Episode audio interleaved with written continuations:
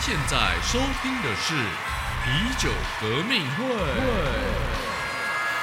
欢迎各位朋友收听啤酒革命会 Beer Revolution，我是阿霞，我是安迪，大家好。大家好。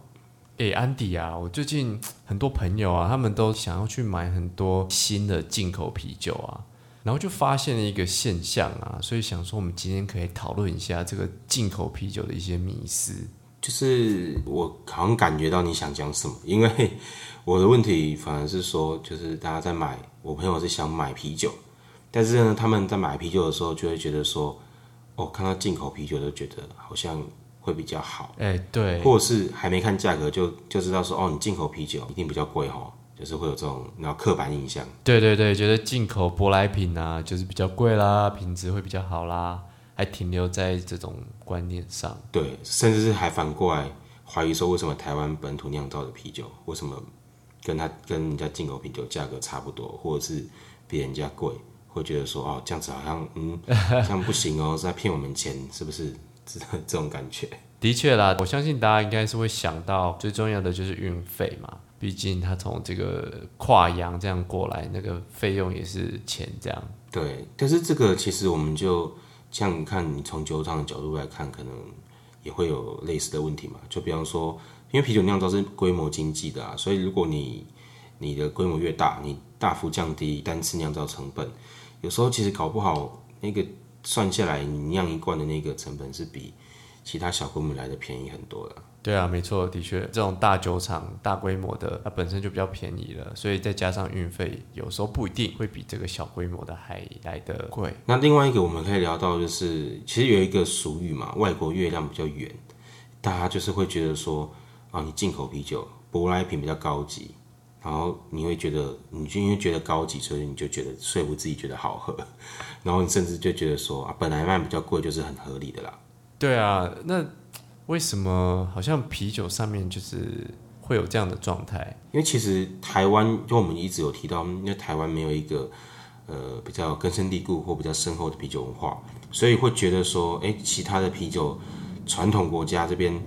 呃就进口过来的东西，会觉得哦就是会比较好。那就是大家有时候对于有一个品质这件事一个迷失在的时候，你看那个产地国是哪边，就觉得哪边比较好的迷失。那当然你就觉得说啊，那比较好的地方进口来的东西，我价格呃我买比较贵，应该是可以接受。哦，原来是这样。所以其实这样讲起来，如果我们把它变成珍珠奶茶，如果今天是说，哎，有美国进口珍珠奶茶，应该就比较不会有这种状态出现。大家应该会不屑喝之类的，对，完知道全不屑。就大家会觉得说哦，嗯，美国来，嗯，在台湾不是就已经对对，台湾的这个手摇饮的这个文化是非常就是成熟的，所以我们回过头来，我们从啤酒的观点来聊这件事情，聊这个进口酒好了。对，那其实第一个我们可以提到说，嗯，我们说喝到啤酒的风味是不是呃，如同就是酒厂这边的设定值，这其实有很多问题嘛，像、可能装填设备啊、运输保存这些的，那你只要每一个多一个环节去呃多一个阻碍好了，那其实啤酒本身的变因又多一样，所以等于是你进口啤酒其实就有这样的问题。对，没错，这个进口酒呃运输的时间都会拉比较长，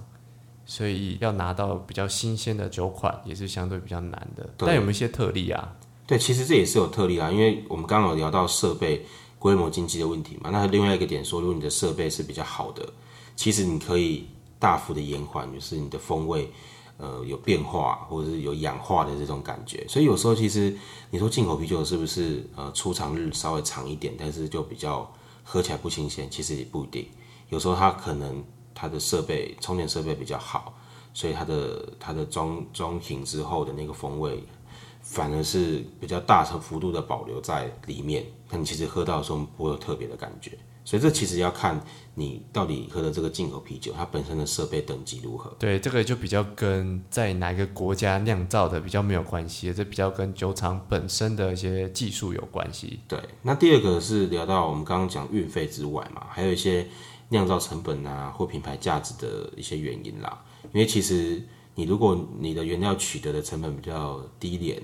其实在一样的一个成本之下，你可以用的量可能就比人家更多，或可以选择品质更好的一个原料。那这样子其实呃，比方说像台湾有些原料其实是比较没办法在本土拿到，或者是你必须要再另外花一个有运费的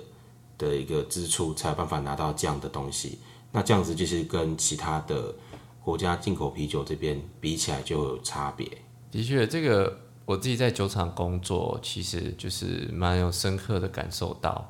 这种大型的酒厂，因为他们购买量大，所以他们在这个尤其是啤酒花的合约上面，都可以优先拿到他们要的啤酒花。那剩下一些规模比较小的酒厂，因为他们的签约上优先权比较后面一点，所以他们永远都只能拿到呃可能大厂没有要选择购买的这些啤酒花。所以久而久之之下，就是会有一个大厂就是越来越好，然后小厂就是越来越有一些就是困难跟压力这样。对啊，所以其实这样整个算起来的时候，有时候进口啤酒还真的不一定会比较贵。那我们今天因为针对这个进口啤酒的主题，我们来下个小小的结论。第一个就是从价格面来讲的话，其实不一定价格会比较贵。对，的确，因为刚刚提到这个规模经济上去看的话。这规模大，其实有非常多的好处，它有办法说维持品质，甚至它的品质更好，同时它也可以把这个价钱压得很低，这个是影响非常大的一个因素。对啊，就是像我们刚刚提到，就算你加上运费，但是前面这样成本算下来，还是比我们可能台湾本土酿造的啤酒还便宜。没错，所以进口啤酒有时候真的是可以看到比较便宜的，这没有绝对。对，那第二个我们是从新鲜面来看就是进口啤酒，它的风味是不是喝起来一定比较不新鲜？但其实也不一定。对，就是有些可能台湾的品牌会强调说在地的就比较新鲜啦，但事实上这个新鲜，啊，其实我们前面的几集有稍微提过嘛，就是说这个设备上，还有你酿造制成上，其实都会影响。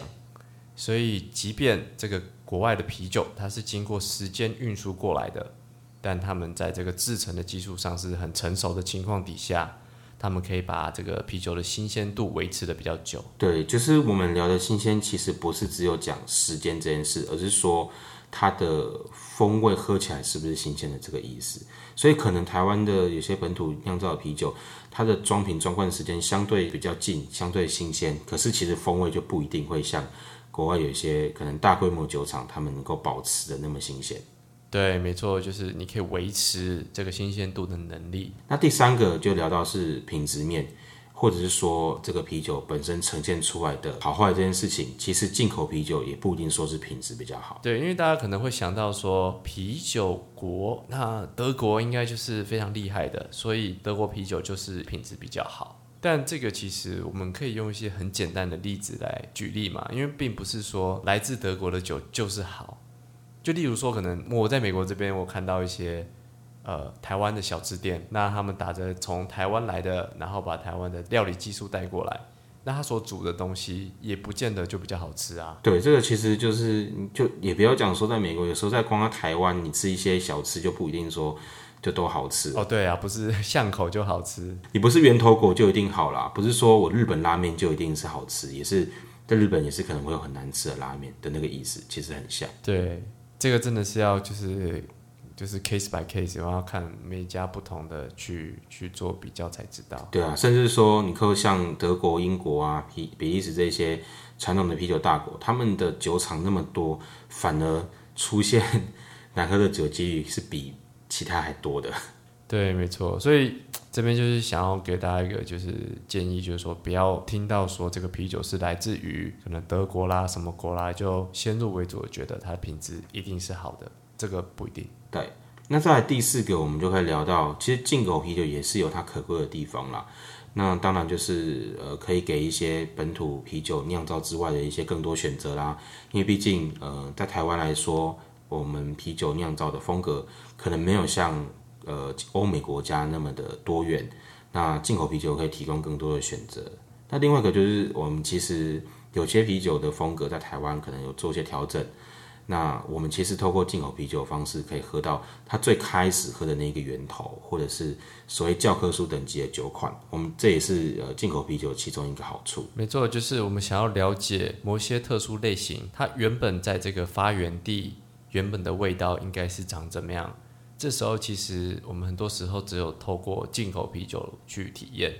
毕竟台湾第一个当然技术没有像发源国那么的好，再就是可能是台湾的酒厂会因为台湾的饮食习惯而针对这个风味上有做一些调整。对，有些有些啤酒风格不一定适合在台湾，就是当做常态的商品了。所以其实有时候进口啤酒可以直接让你呃直接喝到这个东西，让你对于啤酒风格里面更多的想象。没错，所以今天讲到这个，就是说，哎，进口啤酒它带给台湾消费者更多的选择，那这个没有对错，也没有好坏，这个就是更多的选择，让大家去享受这个啤酒乐趣嘛。对，对我们来说，就是它是补足了一个这个台湾的产业面里面更多的面向，所以我觉得大家也不要说直接把它升格化，但是也不要觉得说它就一定不好。没错，没那错，把它当做是一个相辅相成的东西，我觉得是比较健康的观念。对，没错。OK，那我们今天就聊到这边喽。更多深入内容，请搜寻 IG 皮革会。我是安迪，我是阿霞，下次再见喽，拜拜拜拜。